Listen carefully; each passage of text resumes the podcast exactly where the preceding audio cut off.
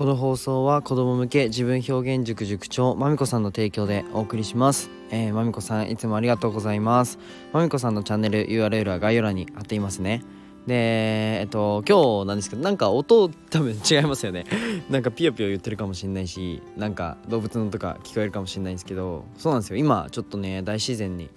えー、名古屋で大自然に触れながら撮ろうかなと思って今日は外でちょっと収録しています。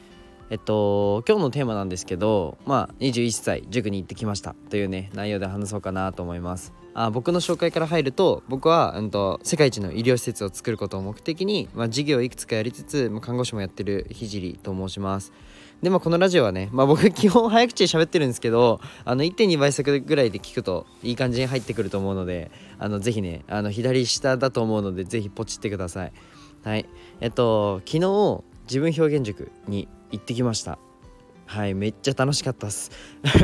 えっと僕も、えー、子供たちにね混じって自分表現塾にて絵を描いてきて自分を表現してきたわけですけど、まあ、喜怒哀楽から感情を選んで、まあ、自分の感情を絵に描いてまあ、それをね大人たち子供たち、まあ、みんなの前で発表して、まあ、プレゼンするわけですが、まあ、シンプルな感想としてはもう本当にめちゃくちゃ楽しかった。もう楽しかった。もうシンプルな感想としてはね。うん、まああれやこれや話しながら絵を描くシーンもあれば、まあ、ガッと集中して絵を描く時もあってまあ絵の描き方も、まあ、全て自由ですと。でちなみに、うんと、今から想像してくださいね。今から白紙のところに絵を描いてくださいって言われたら描けなくないですか？なんか難しいですよね。でも、うんと今から鳥の絵を描いてくださいって言われれば描けますよね。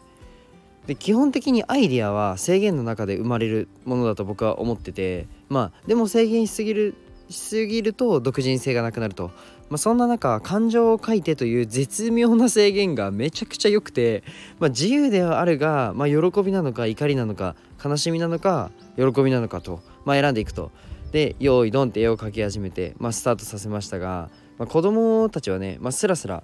描くんですよ。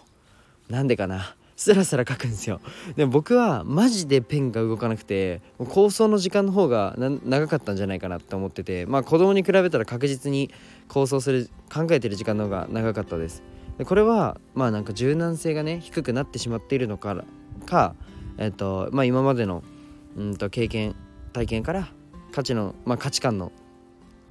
この積み重ねがあるからこそ、まあ、喜び一つとっても、まあ、深みが出てきてるのかまあなんかどっちもありそうですよね。えっとまあ僕は基本的に絵を描く時は、まあ、こうこうこうやってここに何を描いてっていうのを全て設計してから絵を描くんですよ。まあ、基本はみんなそうだと思うんですよね。うん、でただ昨日はなんか描いてる途中で描き足そうっていう風に思って筆を載せました。まあ、これは正直初めてですね。まあ、僕はちっちゃい時からなんか図工やるってなってもこういう風に絵を描こうって絶対決めてからじゃなきゃペンは進めなかったのでなんか、うんと、完璧に構想を決めてから決め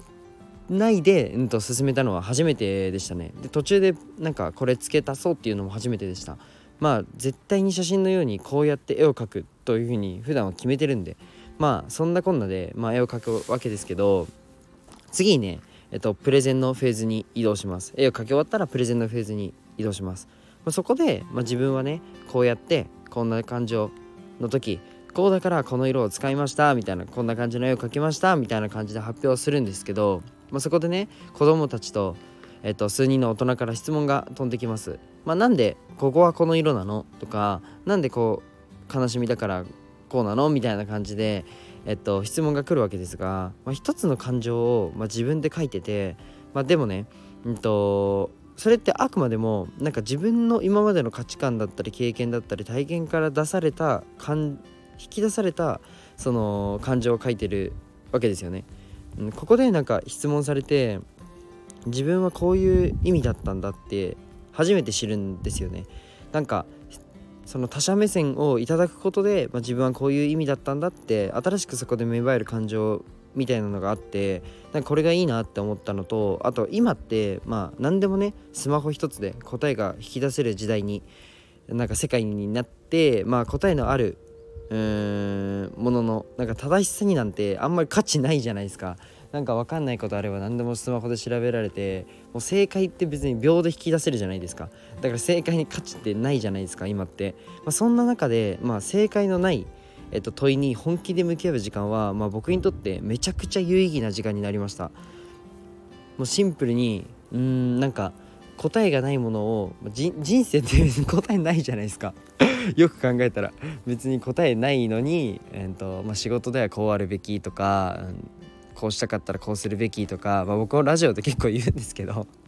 僕もなんかラジオで結構言う派ではあるんですけどなんかそういった答えが答えの連続になってるじゃないですか。今って。特に現代って。分かんないですけど、あのー、昔は昔なりの正解が多分あったと思うんで分かんないんですけどでもそれがなんか現代は特に答えがやっぱ引き出しやすいと。ってなった時にもう答えのない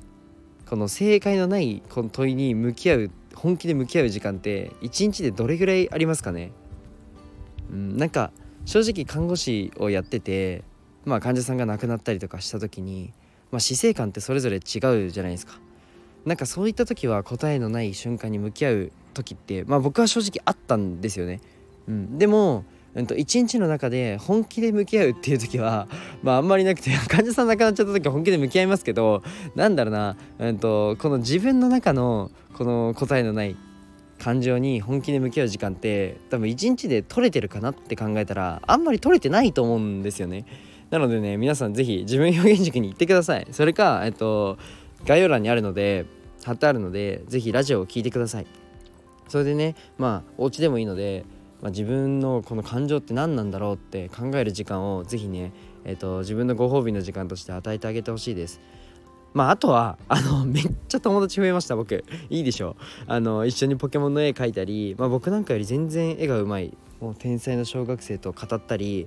えっと本当ね友達少ないんで僕嬉しかったです。まあ、自分のね感情を絵で表して開示するのは初めてだったので貴重な体験をさせていただきました。楽しかったです。はいじゃあ今日はねこの辺で、えー、ラジオ終わろうと思うんですけど今日はなんか木木を切ったりえー、なんだっけな何やるんだっけ？ちょっと忘れちゃったんですけどなんか木切ったりするそうです。すごい楽しみです。はい。